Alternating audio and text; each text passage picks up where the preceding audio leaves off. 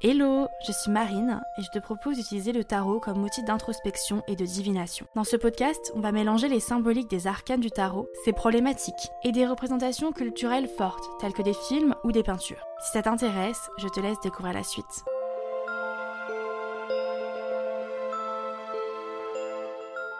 Hello, j'espère que tu vas bien.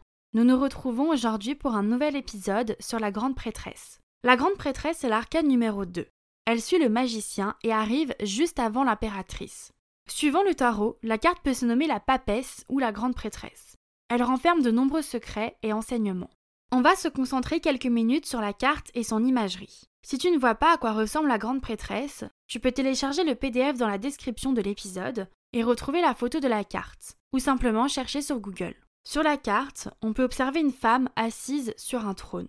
Elle porte une tenue bleutée et tient un texte représentant la sagesse et la connaissance de l'univers. Elle porte une croix au cou. Elle arbore une couronne lunaire représentant les différents cycles de la lune. À ses pieds, il y a une lune jaune. Derrière elle, un voile décore l'arrière-plan.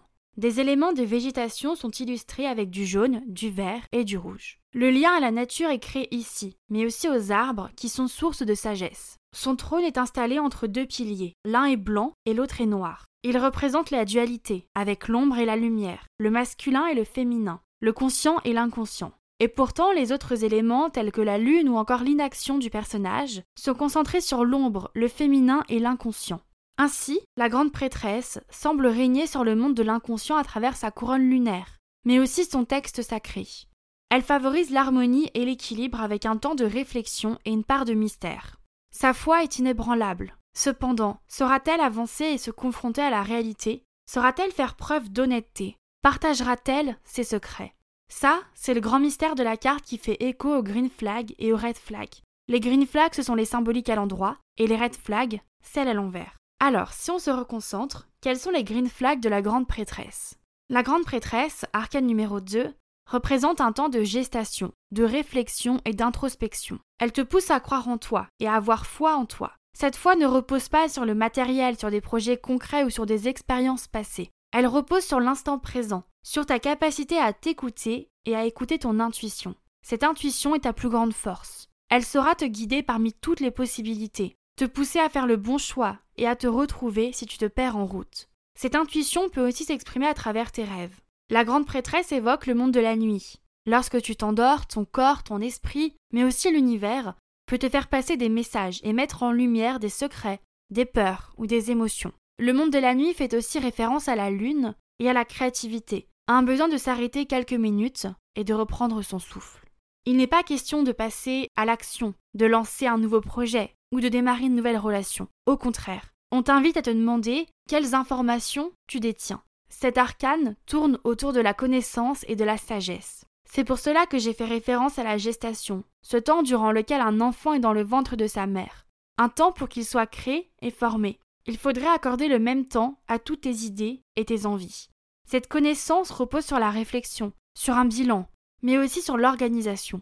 Il est important de tout mettre en ordre. Suivant le contexte, la grande prêtresse peut aussi t'inviter à avancer dans l'ombre. Tu n'as pas besoin de prouver aux autres que tu es capable d'atteindre ton objectif. Tu as juste besoin de le faire, pour toi.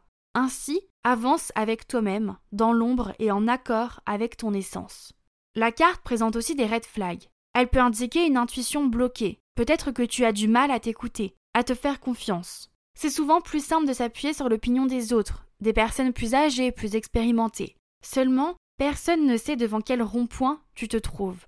Cette croisée des chemins est intérieure. Tu peux suivre un chemin déjà dessiné par une autre personne, cependant l'épanouissement ne sera pas au rendez-vous. C'est comme observer son reflet dans le miroir et ne pas reconnaître son propre visage. Alors tu as besoin d'écouter ton intuition. La grande prêtresse peut aussi faire référence à une personne qui garde énormément de secrets et qui n'est pas honnête. Cette personne pourrait même être toi. Il y a un besoin de communiquer et de partir à la conquête de la vérité, de ce qui est caché dans l'ombre. Cette carte t'invite aussi à ralentir la cadence et à prendre du temps pour réfléchir. Il est important de ne pas trop se précipiter et de ne pas trop être dans l'action. À l'inverse, elle peut aussi indiquer que tu es trop dans ton monde intérieur et dans tes pensées.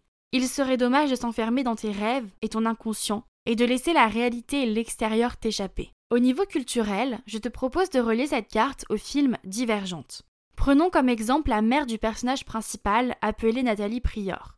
J'espère que tu as vu le film. Sinon, cette partie risque de dévoiler une étape de la fin du film. Cette femme vivait au Wisconsin, aux États-Unis, puis a fui la ville. Après plusieurs expériences compliquées, elle s'est retrouvée dans le bureau du bien-être. Là-bas, elle s'est portée volontaire pour intégrer l'implantation de Chicago, soit la ville où évoluent tous les personnages principaux. C'est une sorte d'expérience qui est orchestrée en catégorisant chaque être humain suivant ses savoir-faire et ses savoir-être. En intégrant cette ville, Nathalie devait seulement sauver les divergents, soit une certaine partie de la population. Au final, elle a choisi d'écouter son intuition et son cœur et de construire sa vie là-bas. Elle n'est jamais repartie. Elle s'est mariée, elle est tombée enceinte, elle a eu des enfants. Elle connaissait la réalité et elle savait qu'une autre vie existait au-delà des murs. Et pourtant, elle a choisi de ne rien dévoiler. Ici, cette femme s'est écoutée tout au long de son périple. Dans son esprit, elle cachait de lourds secrets qui auraient pu intéresser tous les personnages. Cependant, elle les a gardés. Elle a tenté d'aiguiller sa fille et de la pousser sur le droit chemin, du moins de son point de vue, sans lui partager cette vérité. J'aimerais aussi te citer la peinture La jeune fille à la perle de Johannes Vermeer. Cette peinture met en avant une jeune fille qui porte des bijoux en perles, comme son nom l'indique. Cependant, cette œuvre est un grand mystère. Le portrait est anonyme. Qui représente-t-elle? Qui est-elle? Ici, l'image d'une femme remplie de sagesse mais surtout de mystère est mise en avant, semblable à l'imagerie de la grande prêtresse. Le regard fixé sur un élément hors champ, il n'y a pas de contexte, pas de décor, aucun élément nous permettant de résoudre le mystère, sauf son visage, son attitude et ses vêtements. Ainsi, la seule façon de résoudre cette énigme est de lui demander son identité, tout comme la grande prêtresse. Cet arcane t'invite à demander et à trouver la vérité, à écouter ton intuition, quitte à aller à contre-courant, comme Nathalie Prior, mais aussi à prendre ton temps, quitte à entraîner beaucoup de questionnements, comme la jeune fille à la perle. De ce fait, la grande prêtresse est un arcane qu'il faut appréhender avec du recul. Elle nous invite à remettre en question notre foi envers nous-mêmes, mais aussi à nous demander si nous connaissons les tenants et les aboutissants de notre problématique. De mon côté, j'ai l'habitude d'esquisser un sourire lorsque cet arcane tombe. Je ne ressens pas cette carte comme étant positive ou négative. Elle est plutôt parsemée d'un tas de nuances et surtout d'un besoin d'équilibre. Et il passe par du positif et du négatif.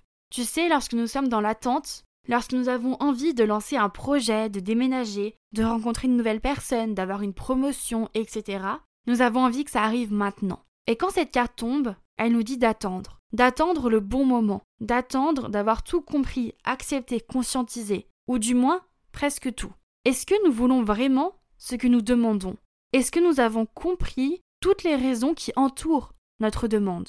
La grande prêtresse, de par son imagerie, mais aussi sa numérologie, arcane numéro 2, puise sa symbolique dans l'équilibre du monde, de notre société et de notre vie. Et j'aimerais beaucoup savoir ce que toi tu penses de la grande prêtresse. Alors n'hésite pas à me faire un retour ou à commenter si c'est possible, suivant ta plateforme d'écoute. De mon côté, j'ai hâte de continuer avec le prochain épisode et que nous puissions partir à la rencontre de l'impératrice. Et si tu veux en découvrir plus sur le tarot, n'hésite pas à me retrouver sur Instagram. Je te souhaite une belle journée et je te dis à très vite.